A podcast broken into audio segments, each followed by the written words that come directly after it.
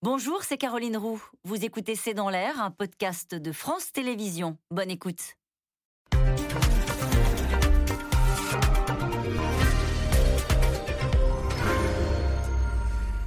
Bonsoir à toutes et à tous. Premier pas de campagne difficile pour Éric Zemmour, qui est ressorti fort mécontent hier de son interview aux 20h de TF1, accusant le présentateur de s'être comporté en procureur et de ne pas lui avoir posé des questions sur son programme.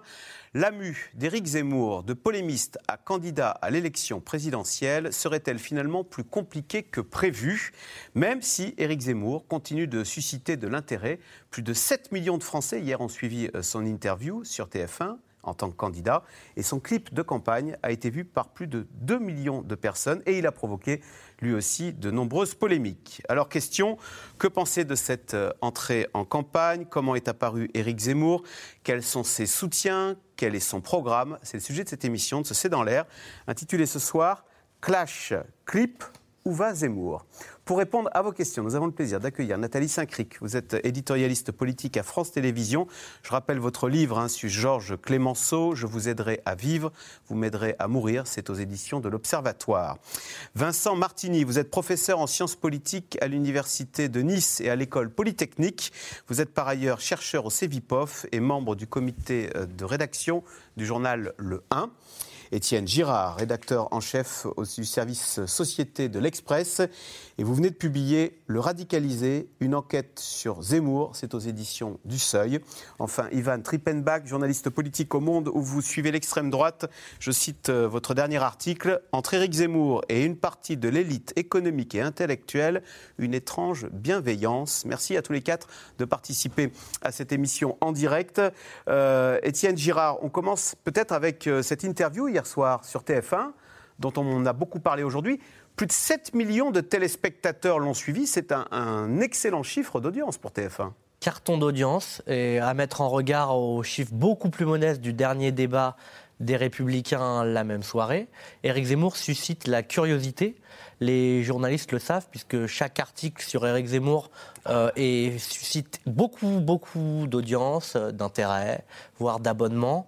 Euh, Éric Zemmour n'est pas quelqu'un dont les Français se sont lassés, désintéressés. Au contraire, il y a de ce point de vue-là, sur les, les, faits chiffrés bruts, quand même une forme de phénomène Zemmour. Même si les sondages baissent un petit peu, il y a toujours un intérêt, même s'il est moins populaire dans l'opinion. Ah oui, oui, tout à fait. Et en comparaison, je me faisais la réflexion euh, ce matin, par exemple, les articles sur Marine Le Pen, beaucoup moins lus, ah euh, beaucoup moins regardés. Euh, d'ailleurs, Marine Le Pen fait des scores d'audience quand elle passe à la télévision moins importants. D'ailleurs, ça amène aussi à relativiser, c'est-à-dire que l'importance du score d'audience ne suscite pas immédiatement une percée dans les sondages, mais ça montre que, en tout cas, il y a un intérêt des Français, intérêt, vous avez vu, euh, qui est confirmé. Alors voilà, c'est ce que j'allais dire. On vient de l'apprendre à l'instant. C'est un peu le, scoop là, de, la soirée.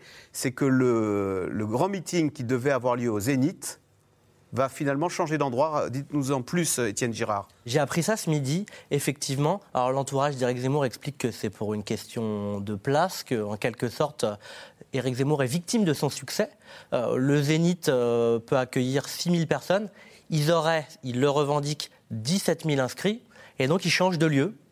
Au dernier moment, ça aura lieu, a priori, c'est ce qui est annoncé, plutôt au Parc des Expositions de Villepinte, où eut lieu, euh, certains s'en rappellent, un meeting très important de Nicolas Sarkozy quand il s'est présenté à l'élection présidentielle de 2007. Donc le meeting de dimanche aura lieu dans une salle plus grande Oui, euh, avec l'idée de faire une démonstration de force militante, euh, de montrer qu'Éric Zemmour, loin d'être seul, est soutenu par un nombre très important de Français. Donc tout ce qui sera imagerie, événementiel, euh, le fait de, qu'on puisse retenir de l'événement euh, des images fortes, mm. où on aura l'impression voilà, d'une vague comme ça, militante, qui prête à submerger la France, ce sera très important pour Zemmour. il met beaucoup d'espoir dans ce meeting de dimanche. Alors, Nathalie Saint-Cric, une interview très suivie hier, mais dont euh, Éric Zemmour est ressorti très mécontent. Je le cite, c'était une interview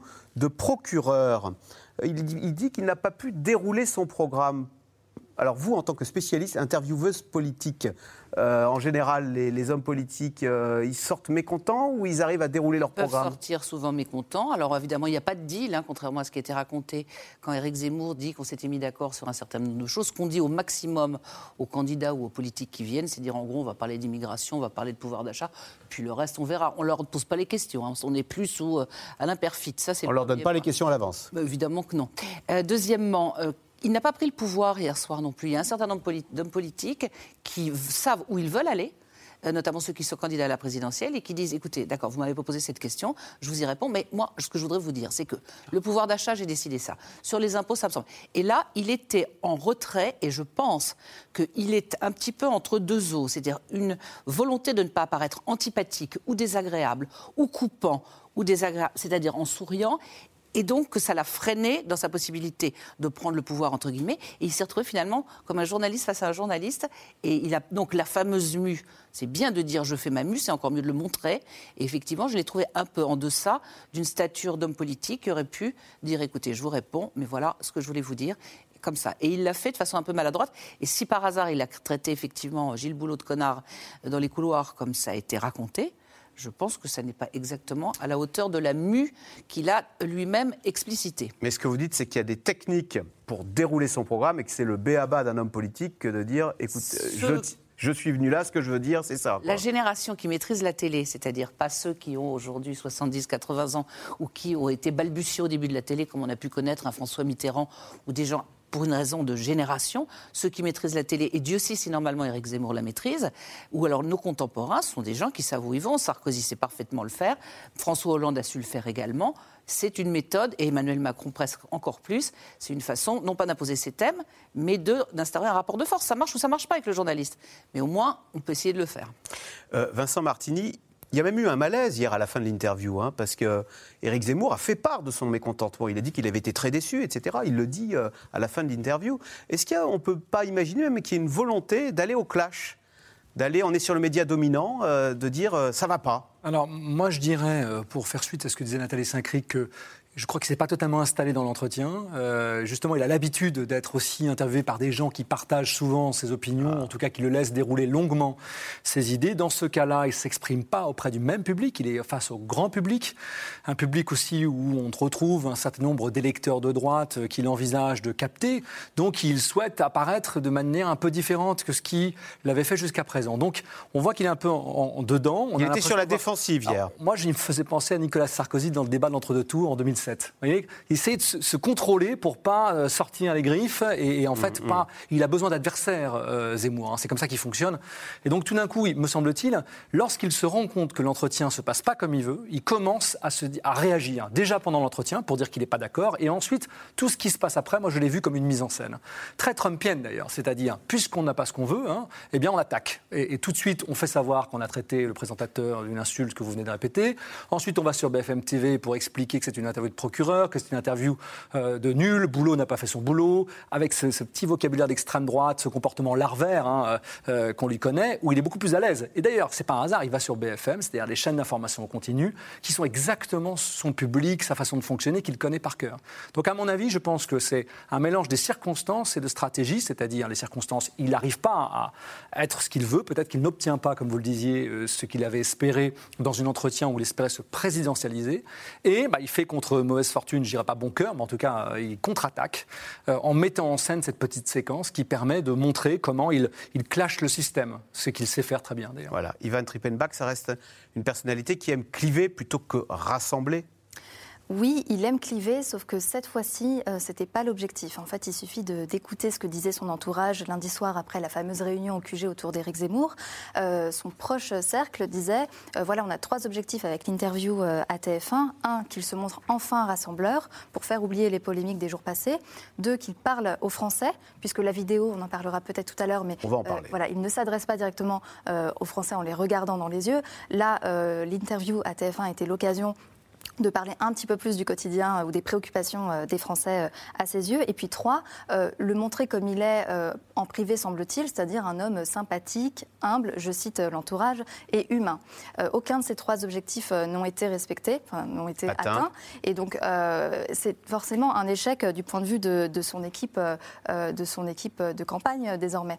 le problème, enfin, il y a deux problèmes avec cette interview, c'est que euh, le premier, c'est une contradiction qui euh, existe euh, dans la stratégie électorale maintenant d'Éric Zemmour. C'est la contradiction entre la stratégie trumpienne, vous le mentionniez à l'instant, et la recherche de présidentialisation de, vers un statut de chef, de roi républicain, comme il le dit, qui parle davantage à une droite plus classique. Donc ça, il est constamment en train de jongler entre les deux. Et on le voit très bien entre la vidéo très voilà, présidentielle, en tout cas recherchée comme telle, et cette cet entretien euh, aux 20h.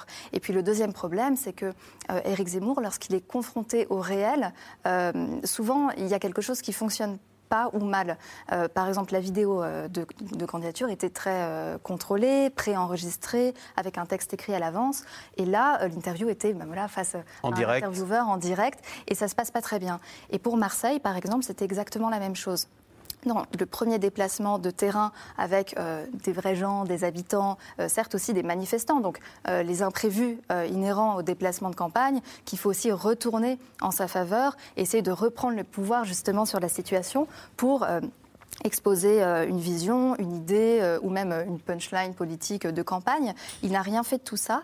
Et quand il est confronté au réel, on se rend compte en tant que journaliste qui, suivons sa, pré-campagne puis maintenant sa campagne, il a beaucoup de difficultés à, à retourner la situation. Il est meilleur dans le lyrisme de la France éternelle que dans l'improvisation qu'impose le réel. Alors hier soir, Éric Zemmour a vivement critiqué l'interview menée par euh, Gilles Boulot sur TF1, on l'a dit, une escroquerie intellectuelle, une interview de procureur, réponse de TF1, le journaliste a la liberté de ses questions, l'invité de ses réponses. voyez ce sujet de Barbara Steck et Christophe Roquet. Une candidature, deux polémiques et un succès d'audience. Voilà en résumé la première journée du candidat Zemmour. Hier soir, il était l'invité du JT de TF1. Une interview importante, son premier 20h, mais en plateau, Éric Zemmour s'agace. Et ce temps après une question faisant référence aux femmes dans ses livres. Vous savez, euh, vous n'allez pas comme ça ressortir mes phrases de mon livre. Je ne suis plus le journaliste, l'écrivain. Je suis candidat à l'élection présidentielle. Donc ce que j'aimerais, c'est que vous m'interrogiez sur mon projet et mon statut pas sur ce que j'ai écrit. On ne va pas refaire la dizaine d'émissions que j'ai déjà faites depuis deux mois. Pendant une dizaine de minutes, Éric Zemmour est interrogé sur ses précédentes condamnations, sur le choix d'un futur Premier ministre ou encore sur sa quête des 500 parrainages, condition sine qua non à toute candidature. Pour conclure, toujours à l'antenne, il ne cache pas sa déception. je trouve simplement que euh, il n'y a pas eu de questions sur mon projet politique et je, le regrette. Je vous réinviterai bien volontiers. Non, mais c'était le moment ou jamais. Je vous réinviterai bien volontiers. Une partie de ce que nous avons dit avait trait à votre programme. Pas vraiment. Il me semble que si. Il me semble que non. Un échange tendu, vu par plus de 7,3 millions de téléspectateurs. L'ancien journaliste vedette de CNews offre à TF1 une belle performance et un buzz. En quittant le plateau du JT, alors qu'il regagnait sa loge, des témoins ont même entendu le tout nouveau candidat lâcher un connard sonore. De retour dans son QG de la capitale, Éric Zemmour ne décolère pas et s'emporte devant les caméras contre Gilles Boulot. Avec moi, il s'est révélé euh, là euh, un procureur euh, pugnace, de mauvaise foi, me sortant des phrases de mon livre hors de leur contexte. Enfin bref, euh, je n'étais pas venu défendre mon livre. Il y a eu maldonne, euh, il y a eu même euh, escroquerie intellectuelle. Et, et, M. Boulot n'a pas fait son travail. M. Boulot a voulu faire le malin devant ses confrères. Interrogé, TF1 soutient son présentateur. Le journaliste a la liberté de ses questions, l'invité de ses réponses. Gilles Boulot a mené cette interview sans complaisance ni animosité, comme avec chacun de ses invités. Robert Ménard, réputé pourtant proche d'Éric Zemmour, s'étonne de la réaction de celui qui connaît si bien les plateaux de télévision. Le rôle des journalistes, et j'en suis victime souvent, c'est de vous bousculer. C'est très désagréable, mais c'est comme ça, venant de lui, qui ne se gêne pas pour bousculer les autres. Non, là, je trouve qu'il se trompe de cible. Journée décidément compliquée hier. Éric Zemmour et ses équipes vont devoir faire face à de nombreuses plaintes pour avoir utilisé des images sans autorisation comme celle de l'émission Quotidien dans le clip de lancement de campagne.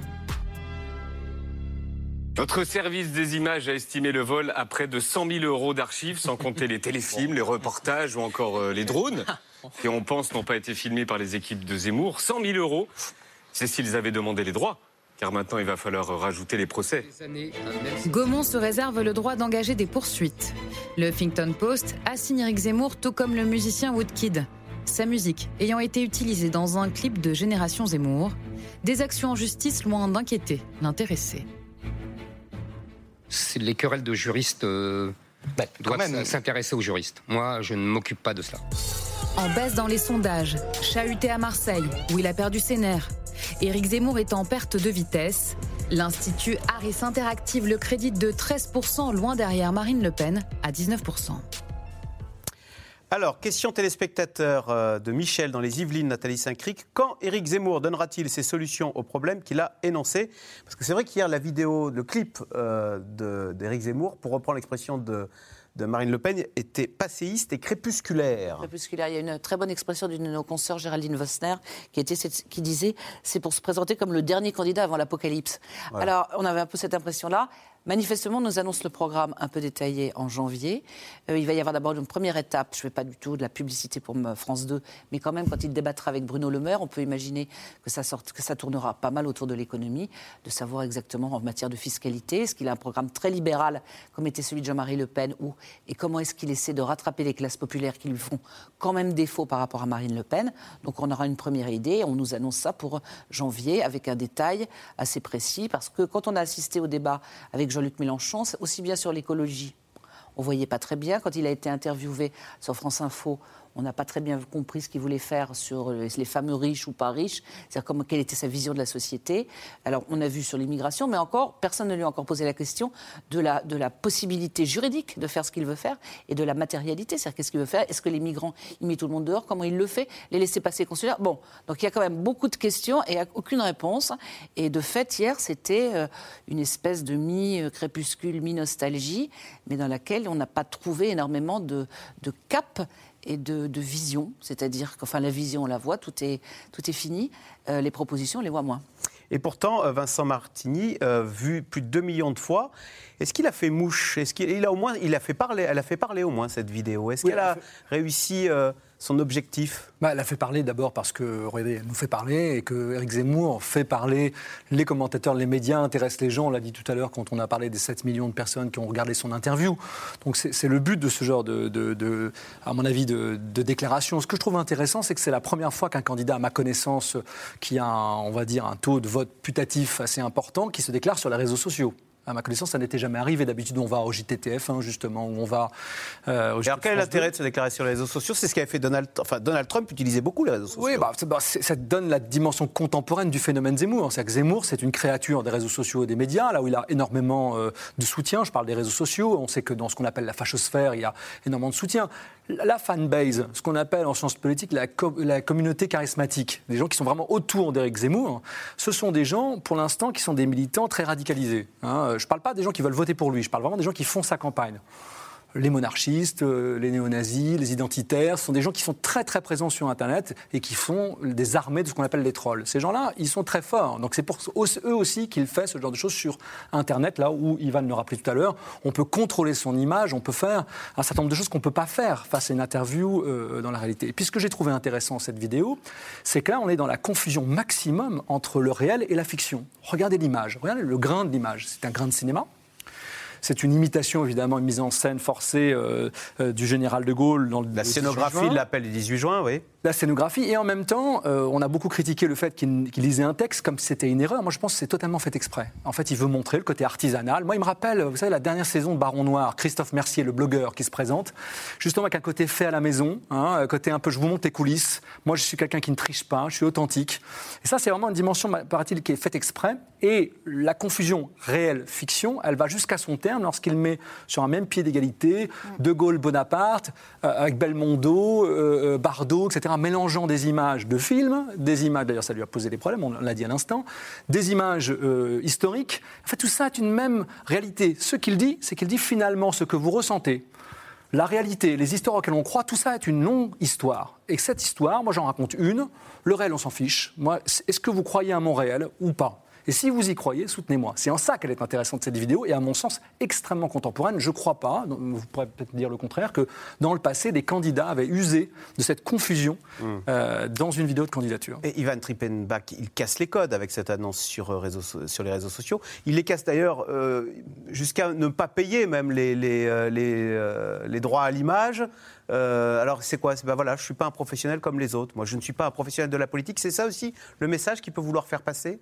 Oui, bien sûr, même si je ne suis pas certaine que, que, que, cette erreur ait été anticipée par euh, son équipe. Ah, c'est plus de l'improvisation et de l'amateurisme, Oui, je pense que c'est qu'il y a eu un oubli et qu'ils se sont rendus compte de, l'ampleur de, voilà, de l'erreur a posteriori qu'ils essayent de rattraper euh, euh, à ce moment-là. Sur les codes, effectivement, ça, casse complètement les codes et c'est efficace. Alors, les, avis sont très partagés sur cette vidéo, c'est intéressant d'ailleurs. Certains trouvent que c'est complètement grotesque, d'autres trouvent que, c'est, que, voilà, que, ça ressemble au projet d'Éric Zemmour et effectivement, ça synthétise très bien à la fois sa personnalité et son imaginaire politique, parce qu'on on, reconnaît très bien le rapport livresque euh, à la politique dans cette vidéo. On, voit la solitude aussi de l'homme qui euh, serait contre le système, puisqu'en fait, il désigne un petit peu euh, tout le monde dans son discours. Et puis, euh, l'usage des réseaux sociaux, c'est intéressant euh, parce que euh, c'est une vidéo qu'on peut visionner et revisionner, en fait, qui va se diffuser, qui se diffuse déjà. Et Éric Zemmour, toute son identité politique, il l'a construite là-dessus en disant la politique, la vraie, en fait, c'est le combat des idées, c'est le combat culturel et c'est quelque chose que, je, que j'inocule dans, dans la population. Donc, ça, on retrouve très bien le, le, mécanisme d'Internet, en fait. Mmh. mais c'est aussi sa manière de voir la politique et de voir son rôle en politique. Et en fait, effectivement, une une, déclaration de candidature d'un autre euh, chef de l'État ou d'un autre euh, candidat, on ne va pas la revoir, on ne va pas réécouter un discours euh, lors d'un meeting ou d'une réunion publique, alors que cette vidéo, on voit des extraits par moment et elle va se diffuser. C'est comme ça aussi que Eric Zemmour, je pense, conçoit, a conçu cette déclaration. Mais Étienne Girard, il dit d'ailleurs, je mène ce combat parce qu'aucun politique ne le mène. Il y a presque une dimension messianique, il le dit, je suis un, un il se montre presque en prophète dans cette vidéo. C'était une déclaration de candidature de prophète. Euh, d'ailleurs, il dit J'ai été le Cassandre de la France. Il continue dans cette vidéo à être euh, le Cassandre euh, de la France. Moi qui ai travaillé pendant longtemps sur Éric Zemmour, j'avais l'impression d'être dans sa chambre. C'était le panthéon zémourien de toutes les références qu'il aime Bonaparte, Claude Sautet, Louis XIV, les cathédrales, voilà, un ensemble un peu disparate, en même temps qu'aiment les admirateurs d'Éric Zemmour. Euh, je pense qu'il est absolument ravi de cette déclaration. Ça m'a été confirmé d'ailleurs par euh, certains de ses amis, euh, parce que c'est ce qu'il aime projeter de lui-même. Le fait de lire un texte, c'est pas seulement singer de Gaulle, c'est se mettre en scène comme un candidat, peut-être un président intellectuel, donc qui est capable d'écrire et ensuite de déclamer un texte qu'il a écrit lui-même à la main à l'ancienne. Cette désuétude, elle est totalement assumée et affirmée par Eric Zemmour. Les solutions, effectivement, il n'y en a pas, mais il y a un horizon. Euh, il y a un narratif, puis il y a un horizon. Alors on peut trouver ça crépusculaire, mais c'est le retour à la France d'antan, la France de l'ordre, des traditions euh, des années 60. C'est très clair. Voilà, il joue sur cette nostalgie, sur cet amour romantique un peu d'une France euh, d'antan avec une concurrence de deux types de références. Et au fond, c'est moi, c'est ce que j'ai trouvé le plus passionnant dans cette vidéo. Et il va y avoir une ambiguïté pendant toute sa campagne, a priori, sur ces deux types de références. C'était aussi le cas sur TF1 le soir. D'un côté, évidemment, une filiation tentée avec De Gaulle. Bon, c'était pas très subtil, euh, on l'a tous, euh, on l'a tous repéré. Euh, qui se poursuit le soir quand il explique que Joséphine Baker, au JT de TF1, est absolument, représente absolument la France parce qu'elle est une, figure d'assimilation. Donc il défend une conception politique de la nation, la conception gaulienne. La nation, c'est ce que nous avons choisi tous ensemble de faire de ce pays, sa conception de 1789. Et puis, de façon concurrente, il y a aussi cette défense d'une France éternelle, millénaire, catholique. Certains l'ont remarqué. À un moment de la vidéo, la caméra euh, va un peu plus loin et on peut apercevoir, au fond, une icône chrétienne derrière Éric Zemmour. Donc c'est De Gaulle et puis c'est aussi euh, quelque part entre Pétain, Maurras, euh, des contre-révolutionnaires. Et le parachèvement de cela, c'est sa dernière phrase. Vive la République mais surtout, et, le mot important est surtout, vive la France. Avez-vous vu une critique en creux de la République et la valeur suprême étant la France? C'est l'idée, oui, que la France ne se réduit pas à la, République. à la République, mais ça, il le soutient en privé depuis assez longtemps. Et ça a une conséquence précise, c'est que l'état de droit tel que nous l'avons construit depuis 40 ans et qui correspond aujourd'hui au cadre Hmm. qu'on nomme républicain, bah, pour lui, ça suffit pas. Et donc, il est possible d'affaiblir le rôle des contre-pouvoirs que sont les minorités, les médias. Au nom de la France. Exactement. Nathalie saint Je rajouterais que par rapport aux références intellectuelles, il travaille à l'émotion et à l'affect. Avec Beethoven en septième. Beethoven, qui est pour certains magnifique, pour d'autres absolument anxiogène, et puis avec des images, il fait un clip c'est pas une, c'est pas une annonce de mmh, candidature, mmh. c'est un clip. C'est-à-dire avec un certain nombre de, scènes qui parlent non pas à l'intellect, en se disant mais, est-ce qu'il est maurassien, est-ce que le maréchal Pétain, est-ce que je sais pas quoi, il est centralisateur? Non, c'est qu'on montre des agressions à l'école, dans le métro, partout. On a l'impression que si on est dans Orange on Mécanique, parle au on parle au trip. Et quand vous dites, est-ce qu'on dit que c'est le premier? Je me souviens en 88 de la campagne de Mitterrand, qui était le premier sous les conseils de Séguéla à avoir fait un clip qu'il présentait dans tous ses meetings. La France unie. Où vous aviez une image de la Révolution française, une image de Clémenceau, une image d'un travailleur, une et vous aviez avec de la musique qui, qui hurlait, et vous aviez cette façon d'être emporté. Aspiré, oui. Donc, je pense que la France unie. après, ça marchera, ça marchera pas. Et pour dire ce que disaient euh, mes deux confrères Vincent et Ivan, c'est effectivement la tentation d'avoir sa propre chaîne YouTube, c'est-à-dire de communiquer directement aux gens et de ne pas s'en kikiner avec une médiation et un establishment que par ailleurs on, dénonce, à savoir les journalistes qui montrent aussi ou les politiques qui sont pas de bonnes personnes. Donc c'est le peuple et moi, et je vous parle au cœur et un petit peu à l'intelligence. Alors, Ivan Trippenbach, on en revient à ce que vous disiez tout à l'heure. Euh, le réel. Et maintenant, que faire Parce que ce clip, quoi qu'on en pense, il, montre un homme seul. Et hier soir, quand Gilles Boulot lui dit Mais qui vous prendriez comme Premier ministre on, sent que ça l'embête.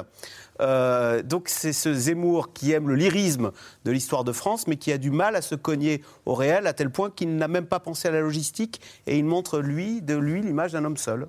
Oui, mais pour lui, l'intendance suivra et euh, l'élection présidentielle est une rencontre entre un homme et, euh, et, le peuple. On le disait, donc il pense que euh, si l'élection se fait ou si la dynamique est là, les, les soutiens viendront. C'est ce qu'il a dit aux journalistes à Marseille. il y a aussi autre chose, c'est que en réalité, il est très peu entouré. Son entourage est vraiment très restreint et les soutiens politiques sont, qui sont habitués à la chose politique et qui l'entouraient à partir du mois de mars se sont progressivement désistés ou alors ont pris leur distance. Euh, par prudence parce qu'il a multiplié euh, les erreurs. En fait, dans cette pré-campagne de trois mois avec Éric Zemmour, on a euh, décelé, disons, deux difficultés auxquelles il se confronte. D'une part, l'entourage, je disais, qui est peu expérimenté, assez jeune, et ça a posé des problèmes dans, par exemple, les, discussions sur les parrainages, euh, dans euh, les contacts pour... Euh, Puisqu'il est loin d'avoir les 500 signatures. Hein. Il est très loin d'avoir les 500 signatures. Il y a même eu quelques désistements. Enfin, ça a l'air très compliqué de ce côté-là. Et puis, de l'autre côté, le, caractère un peu impulsif de ce candidat, qui est parfois imprévisible. Donc, deux exemples. Par exemple, sur l'entourage et la faiblesse d'anticipation, on peut mentionner le Bataclan, on en a beaucoup parlé, qui... qui accusé François Hollande d'avoir fait entrer les migrants qui auraient été à l'origine du massacre du Bataclan. Sur les lieux du drame, qui n'était pas anticipé comme euh, un scandale par son équipe. Et sa conseillère, euh, Sarah Knafo, disait euh, il est très difficile à l'avance de savoir ce qui fera scandale. Donc ça prouve bien qu'il n'y a pas ce sens politique qu'on trouve chez d'autres des équipes de candidats. Et puis, autre exemple sur l'impulsivité d'Éric Zemmour, bah, par exemple, le, doigt d'honneur. le déplacement à Marseille Déplacement à Marseille qui justifie, qui justifie encore encore lors de son entretien aux 20h euh, par euh, son exaspération qui était réelle. C'est vrai que ce déplacement était très difficile hein, pour, euh, pour, tout le monde. Mais voilà, ce sont deux difficultés qui demeurent encore aujourd'hui alors qu'il est dans le costume en, théorie de candidat. Vincent Martini, s'il est sorti, la, la, vidéo avait été tournée il y a deux semaines, s'il a décidé hier de la diffuser, c'est aussi pour dissiper toute idée qu'il abandonnerait suite au mauvais sondage. On va voir la courbe des sondages, qui il est maintenant 4-5 points derrière euh, Marine Le Pen, comme si la bulle Zemmour, comme si il s'était agi d'une bulle Zemmour. Ah, c'est une question de dynamique de campagne. On sait, hein, quand on analyse les campagnes présidentielles, surtout, elles font l'objet de dynamique. Donc, il a fait une très bonne début de pré-campagne, et puis tout d'un coup, à force de ne rien annoncer de nouveau, à force de faire des erreurs, on multiplie les erreurs parce qu'on ne fait pas oublier ces erreurs par des éléments nouveaux.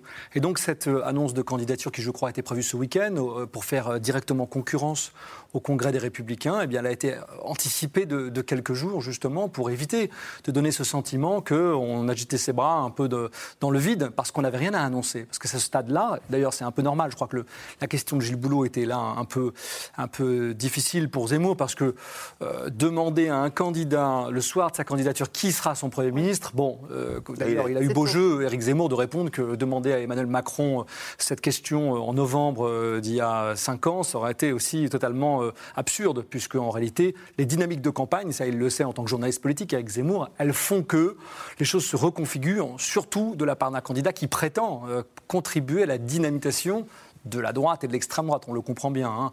Et c'est pour ça aussi que si on revient sur la, question de la, la vidéo tout à l'heure, il faut bien comprendre que je crois que cette vidéo, elle ne s'adresse pas à des gens, j'allais dire, comme nous. Elle s'adresse même pas vraiment aux commentateurs. Elle s'adresse à un public qui n'a pas exactement les mêmes codes qui sont les codes du système politique traditionnel, c'est-à-dire qu'est-ce qu'on fait habituellement, euh, quels sont les codes même visuels, euh, qu'est-ce qui nous intéresse. Il s'intéresse à un public complètement différent. Donc c'est pour ça que c'est difficile pour nous aussi de dire est-ce que ça marche, est-ce que ça marche pas, parce que les commentateurs qui sont habitués, journalistes politiques et autres, qui sont habitués à lire en fait les élections les unes après les autres, eh bien, ça ne ressemble pas du tout à ce qu'on connaît.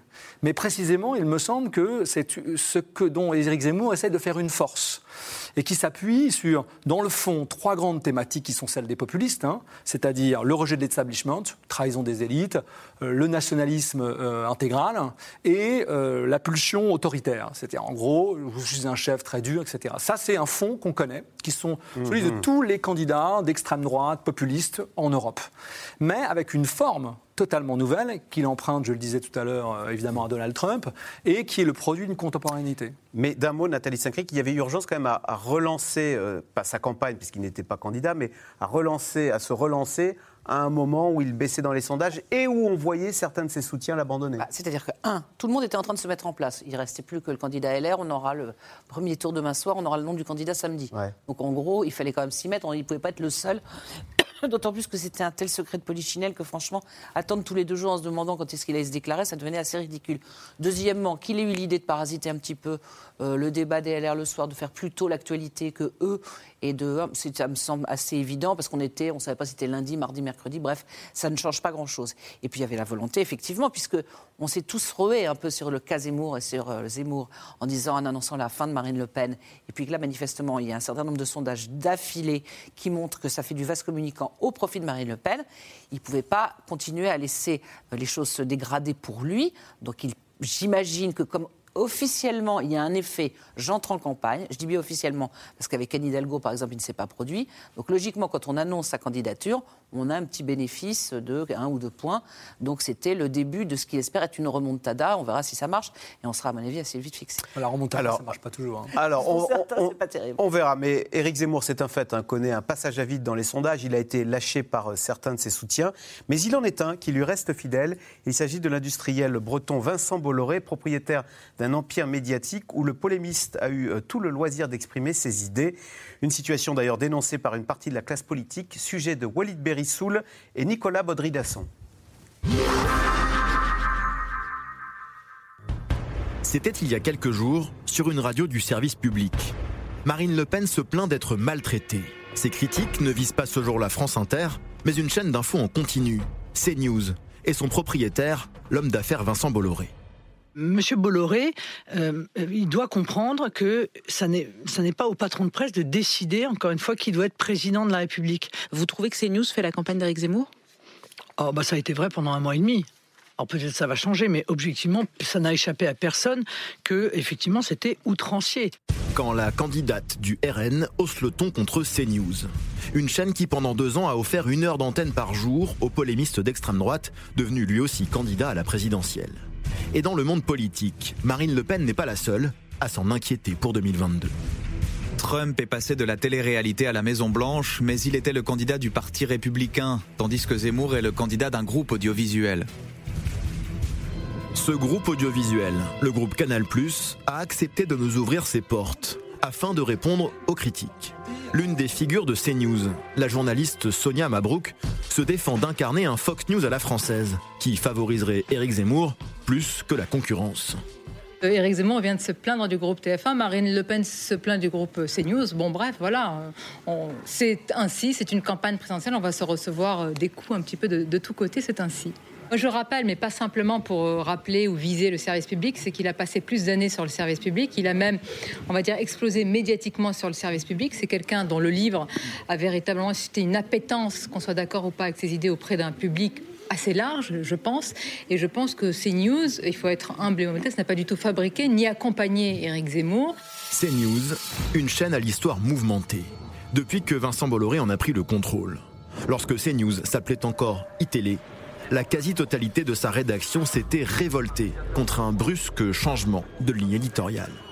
On est en grève depuis 12 jours et on a voté ce matin à 83% la reconduction du mouvement jusqu'à lundi matin. Cinq ans plus tard, même scénario pour la radio Europe 1, que de très nombreux journalistes ont quitté depuis cet été. Le modèle qui est en train de, gagner aujourd'hui, euh, et qui a gagné euh, pour une part aux États-Unis, on en a vu les, effets, c'est tout autre chose. C'est celui qui cherche à produire non pas de l'information et, de la, connaissance, mais au contraire à, créer des controverses. Et voici comment s'est constitué en quelques mois un empire médiatique. Vincent Bolloré ne contrôle plus seulement Canal et CNews, il est aussi le principal actionnaire du groupe Lagardère, propriétaire d'Europe 1, du JDD et de Paris Match, mais aussi du géant du livre Hachette, numéro 3 mondial de l'édition une concentration sur laquelle le Parlement a décidé d'enquêter. Dans les six prochains mois, Vincent Bolloré devrait être entendu par les sénateurs, comme d'autres milliardaires français, propriétaires de grands médias. Moi, je ne ferai procès à euh, personne euh, en particulier. Mais euh, si à un moment donné, il y a un projet politique anti-républicain qui prend la tête d'un groupe qui a une puissance démesurée, eh bien, à ce moment-là, oui, la démocratie est interpellée et ça devient un problème. Mais quelles sont les véritables intentions du milliardaire breton? Et comment est-il perçu au sommet du pouvoir? D'après une enquête publiée par Le Monde, l'Élysée considère désormais que Vincent Bolloré et Éric Zemmour forment une sorte de ticket à l'assaut de la présidentielle. Désormais, Emmanuel Macron est, convaincu effectivement que Vincent Bolloré poursuit une croisade et que Éric Zemmour est son bras armé, si l'on peut dire, et, on dit dans les couloirs de l'Élysée EZB, c'est-à-dire Éric Zemmour Bolloré, comme s'il ne faisait qu'un seul et même homme. Et c'est vrai qu'entre les deux hommes, il y a une réelle complicité. Ils ont en commun euh, l'obsession de la défense de l'Occident chrétien. Depuis quelques jours, un autre grand titre de la presse française, le journal Le Figaro, fait l'objet de rumeurs sur son rachat. Vincent Bolloré ferait partie des potentiels acquéreurs, un air de déjà-vu dans un paysage médiatique chamboulé. Ivan Trippenbach, question téléspectateur de Sandrine en Haute-Saône. Vincent Bolloré, point d'interrogation, qu'a-t-il à gagner avec Éric Zemmour? Est-ce que Vincent Bolloré a un agenda économique, c'est-à-dire il voit en Éric Zemmour un créneau de Fox News à la française, ou est-ce qu'il a un agenda Ça, c'est une excellente question. C'est celle qu'on se pose depuis des mois. Euh, et l'enquête de Raphaël Baquet et d'Ariane Chemin dans Le Monde donne une, réponse, en fait, qui est qu'il a plusieurs objectifs. Euh, l'objectif économique paraissait évident, parce que Éric Zemmour charriait des audiences incroyables de 800 000 téléspectateurs avec son émission quotidienne. Euh, il a permis à CNews d'exploser, de, de, de, devenir parfois, par moment, la première chaîne d'information, la première chaîne d'opinion, mais en tout cas regardée par les Français. Et puis, euh, avec cette enquête, on comprend que euh, derrière tout cela, il y a aussi une, croisade, un raid euh, à la fois politique et idéologique. Donc, par exemple, dans cette enquête, on, relate, on, lit un déjeuner qui a eu lieu en juin dernier avec le président Emmanuel Macron et Vincent Bolloré, qui s'est passé de manière glaciale, qui s'est très mal passé et qui a été même interprété à l'Élysée comme une déclaration de guerre hein, de Vincent Bolloré. Ah pour la présidentielle à venir et qui a pu euh, motiver d'autant plus euh, Vincent Bolloré à euh, peser sur l'agenda de la présidentielle jusqu'à très récemment quand Éric Zemmour était, était encore sur CNews, même s'il est toujours invité comme candidat ou candidat potentiel juste avant sa déclaration. Et puis le raid idéologique, là on le comprend avec retard par rapport à, à l'embauche d'Éric Zemmour par Vincent Bolloré. Parce ah, c'est Vincent Bolloré qui a, qui a pris la décision d'embaucher Éric Zemmour sur CNews. Hein. Absolument, et on le lit également dans ce récit. Il est, euh, il l'embauche personnellement en présence de euh, son abbé qui est euh, son confesseur dans une chapelle où il déjeune tous les trois en juin 2019, il me semble. Il lui fait la proposition directement. Et là, Éric Zemmour, quand il raconte cet épisode, il parle de, de, de, combat commun et de lutte pour la survie de la France.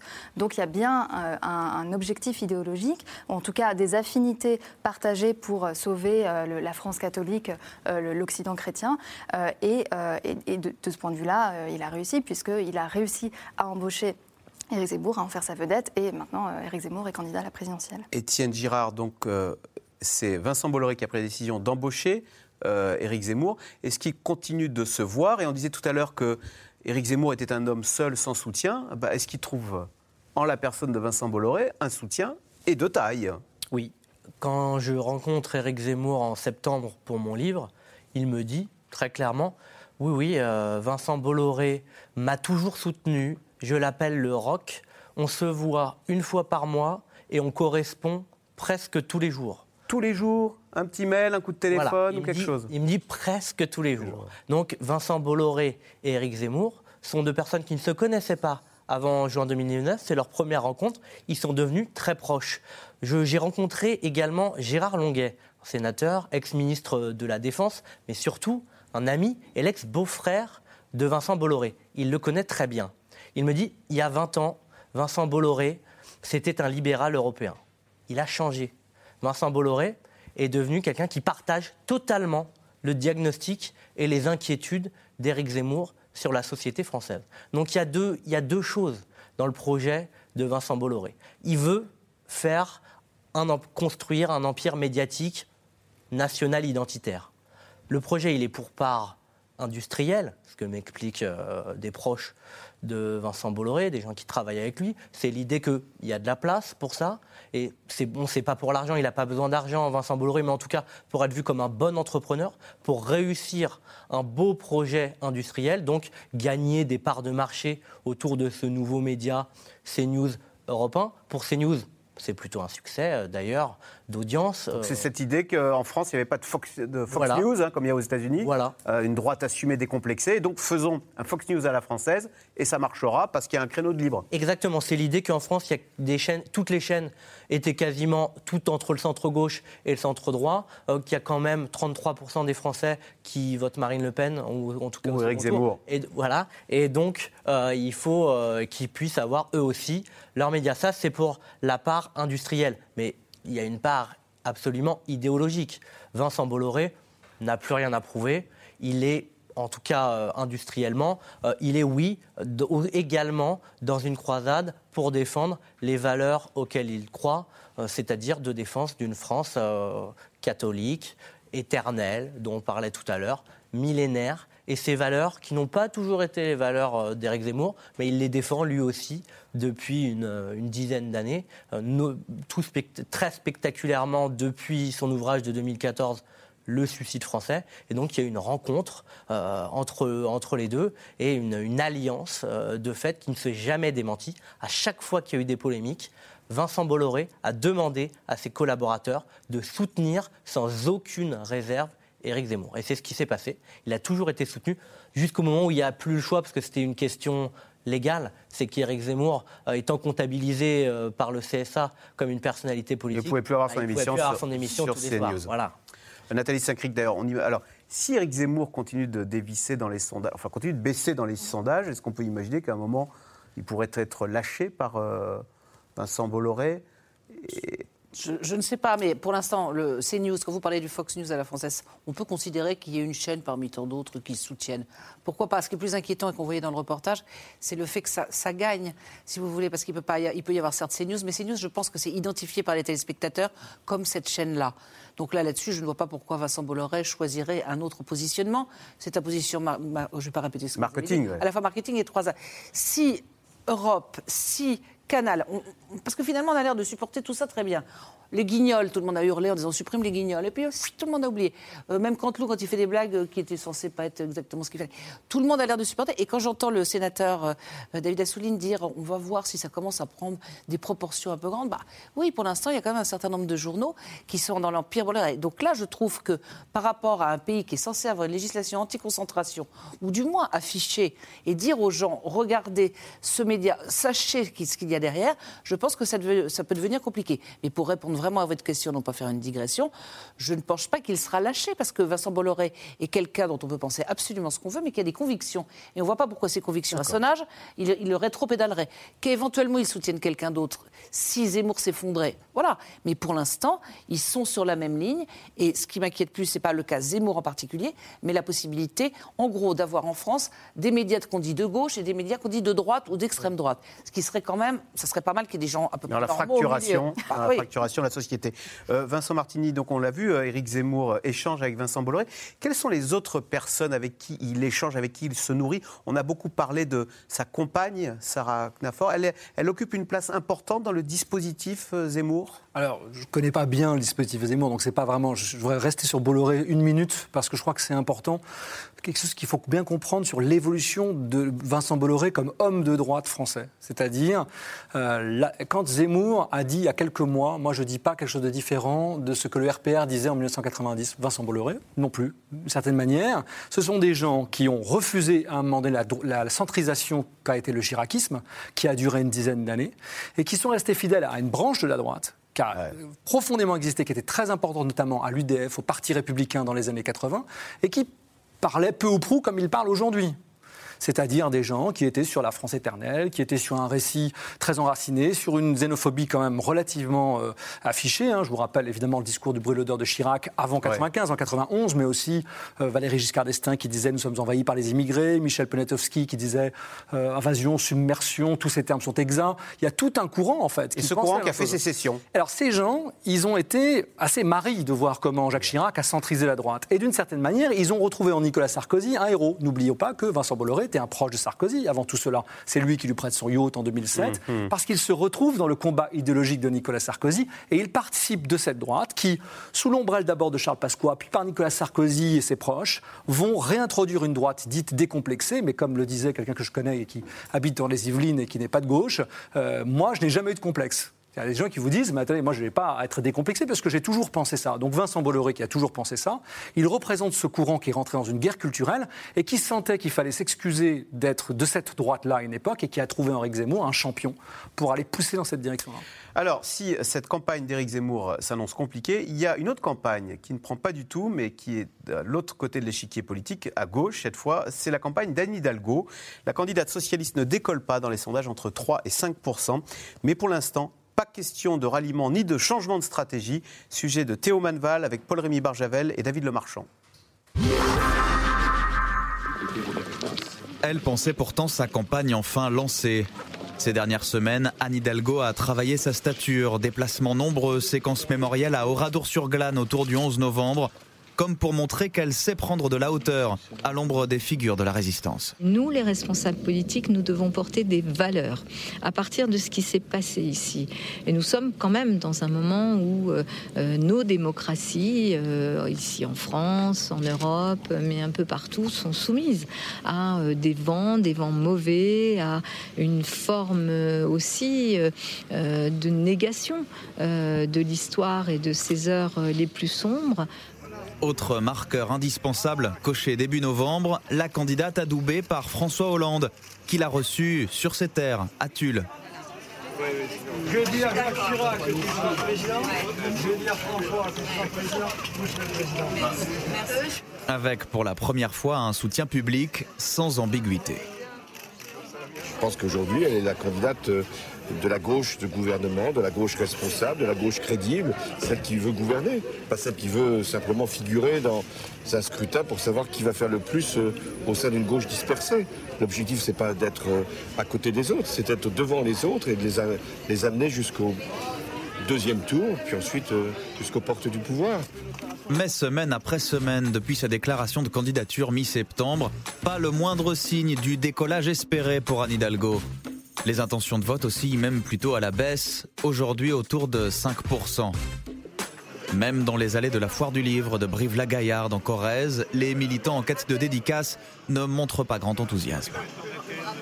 Je suis sceptique parce que je pense que le Parti socialiste n'a pas de candidat à la hauteur cette année, c'est tout. Qui n'a sûrement pas le même charisme ou la même popularité que François Hollande. Qu'elle pourrait probablement faire une bonne présidente quand même. Vous y croyez quand même euh, pour l'élection future? Non. Non. C'est dur ça, non? C'est comme ça? Alors Anne Hidalgo enchaîne les réunions publiques dans toute la France pour tenter de créer cet élan ensemble, on va construire cet avenir pour nos enfants, pour nos petits-enfants. Et je vous assure qu'au bout, il y a une victoire. Merci. Mais même au sommet du parti, certains doutent ouvertement que son nom figure bien sur la liste des candidats au soir du premier tour en avril prochain. J'espère qu'elle ira jusqu'au bout.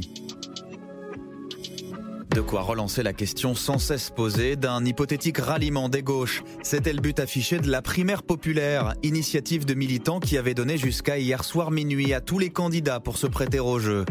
Mais ni Anne Hidalgo, ni Jean-Luc Mélenchon, ni Yannick Jadot n'ont accepté de s'y soumettre.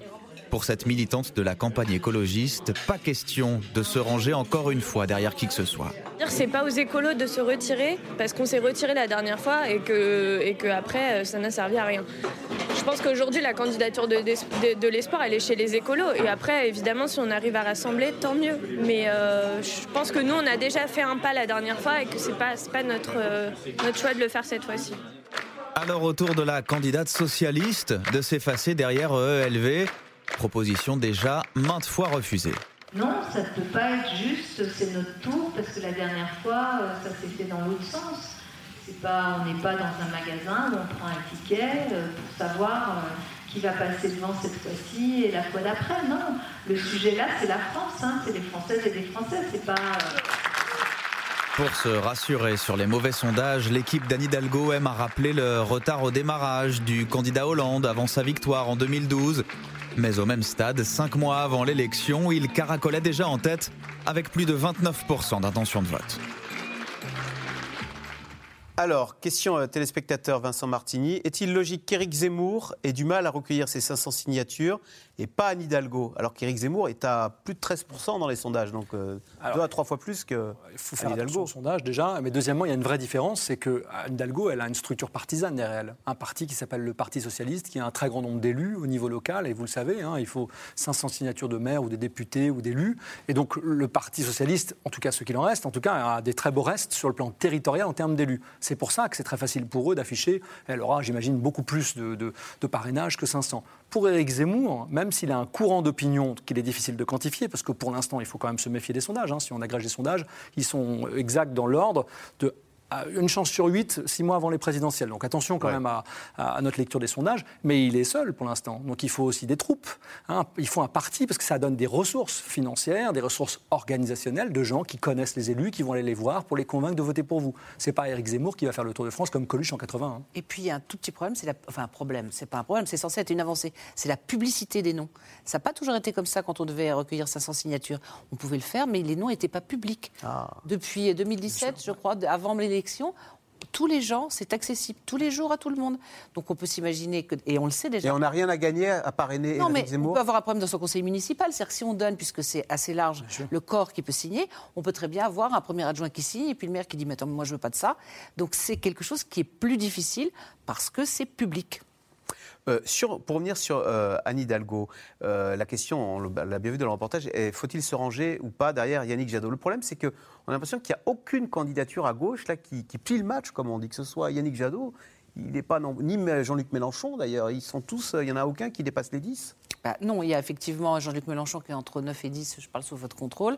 Il y a euh, Yannick Jadot qui, en fonction des jours, est à 7 ou est à 8. Mais il y a pas de... Et Anne Hidalgo, comme vous l'avez dit tout à l'heure, qui est entre 4 et 6. Mais il n'y a pas de dynamique depuis deux mois. Il ne se passe rien du côté de la gauche. Et quand vous faites le total gauche, vous obtenez 10 plus 8 euh, plus 5. Voilà, c'est pas énorme. On ne dépasse pas les 23, 22, 23. Donc il n'y a pas une évidence. Mais c'est vrai que. Quand on regarde votre reportage, quand on, entend, y compris Olivier Faure, dire euh, j'espère qu'elle ira jusqu'au bout, mais il a tellement pas l'air convaincu que c'est effectivement effrayant, puisque tout s'est focalisé maintenant sur est-ce qu'elle pourra aller jusqu'au bout. Euh, la main tendue de Jadot, euh, c'est une campagne, et on l'a vu. Qu'est-ce qui pourrait la faire renoncer alors? Mais je ne pense, pas qu'elle puisse je pense pas qu'elle puisse renoncer. C'est en dessous durablement des 5%, parce que là, ça poserait un problème, y compris financier, de remboursement. Après, c'est, ça sera terrible. Alors tout le monde dit janvier. Bon, alors, ça sera terrible pour le Parti socialiste si elle renonce. Ça sera terrible pour le Parti socialiste. En gros, ils sont rayés de la carte. Euh, donc on peut espérer. Ce qu'elle espère, c'est monter un peu. Ce qu'elle espère, c'est pouvoir quand même mener une campagne, éventuellement pour ne pas injurier l'avenir. C'est qu'un jour, il y a un PS qui se reconstruise. Mais ce qui est étonnant, quand on entend un peu et quand on voit vos reportages, c'est un, le programme, il n'est toujours pas là. C'est-à-dire qu'on attend encore janvier, comme si, euh, au bout de cinq ans d'Emmanuel Macron, ils n'avaient pas eu le temps de réfléchir à ce qu'ils pouvaient éventuellement euh, proposer. Parce que, quand même, c'est bizarre, au bout de cinq ans, de ne pas avoir de programme et de l'annoncer toujours à venir. Et puis, il y a un déficit, là, pour le coup, de professionnalisation dans l'organisation de la campagne. Parce que décider de faire un premier lancement de campagne à Rouen, un deuxième dans un meeting à Lille avec Martine Aubry, c'est pas non plus la chose la plus. Euh, comment dire On n'est pas villepinte, il n'y a pas de il y a quelque chose d'artisanal. C'est un grand parti professionnel, le PS. C'est un grand parti. Vous voyez combien ils ont tombé Enfin, c'est un grand parti professionnel. Ils n'ont plus d'argent, plus d'adhérents. C'est simplement une difficulté pour elle aussi d'avoir une logistique. Alors, elle dit qu'elle fait des déplacements en ce moment pour parler avec les Français et savoir un peu ce que les Français désirent. Déjà, c'est étonnant d'être obligé d'aller les voir pour savoir ce qu'ils veulent, parce que quand on est candidat à la présidentielle, on a pu réfléchir.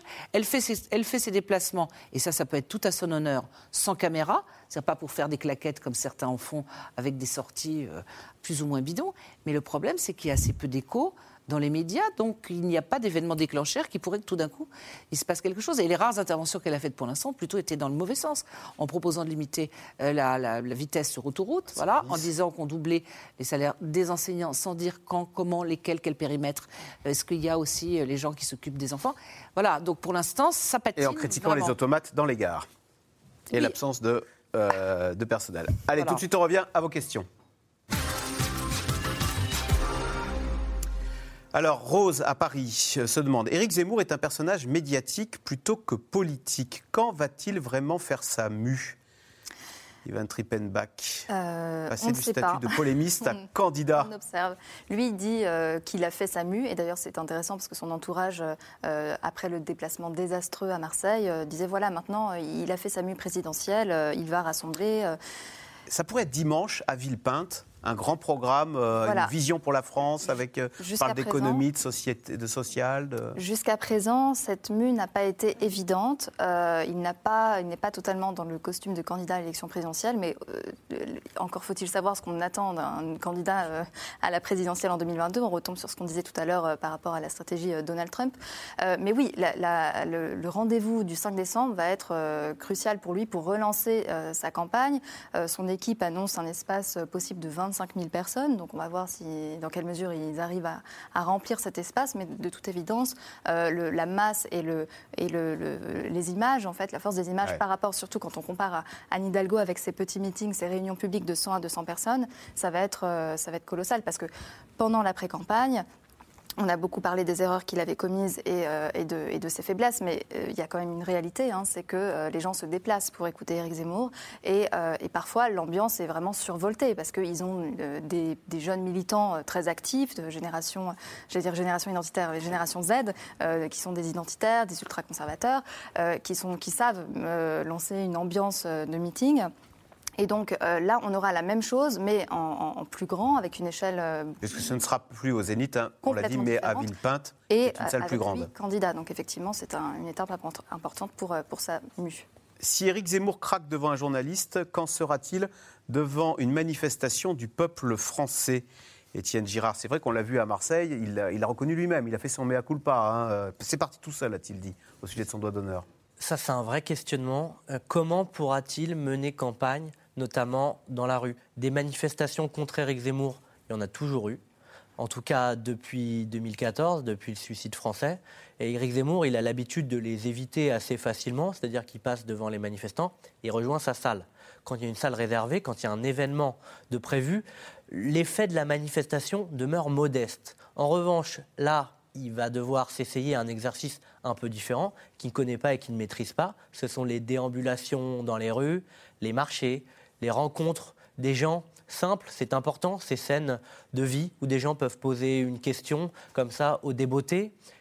Il voulait le faire à Marseille. Ça a été rendu totalement impossible. Alors on peut trouver ça antidémocratique, on peut trouver ça inadmissible, mais il y a des comités d'accueil qui se mettent en place, de collectifs euh, proches euh, des antifascistes, du mouvement autonome, qui s'organisent à l'avance pour que quand Éric Zemmour se déplace dans la rue quelque part, bah oui, il y a tout un cortège hostile qui le suivent et qui rendent euh, impossible et euh, que la rue devienne un endroit hostile euh, pour les, à la fois les passants et l'équipe de campagne et que donc ce déplacement soit rendu très difficile. Dans son entourage, l'inquiétude commence à poindre. Alors on se scandalise évidemment de ces méthodes.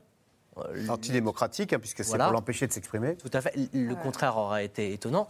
Mais quand même, il y a cette idée euh, de mais comment va-t-il mener campagne? Et puis qui imagine le général de Gaulle hué dès qu'il sort dans la rue et rendu incapable de serrer la main des Français? Donc, à tort ou à raison, ces, comités d'accueil, bah oui, ça finira euh, par lui porter préjudice. Et là, à l'heure où on parle, on ne peut pas dire qu'Éric Zemmour ait trouvé la solution ultime contre euh, ce type de cortège. Alors ça peut être euh, un cordon policier euh, beaucoup plus important, mais ce serait quand même étrange, cette campagne sous, mmh. escorte policière, à la rencontre des gens, à la rencontre du peuple, parce que il, a cette vision gaulienne, c'est la rencontre d'un homme et du peuple, mais sous escorte policière, ou alors faire que des salles.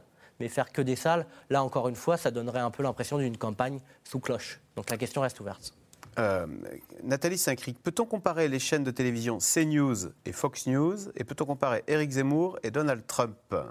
Je crois qu'il n'y a pas le même passé, il n'y a pas le même passif pour les deux. C'est-à-dire que quand même, euh, Donald Trump avait une. Enfin, je, parle sous le contrôle des autres parce que je ne suis pas une spécialiste de la campagne américaine ni du président Trump.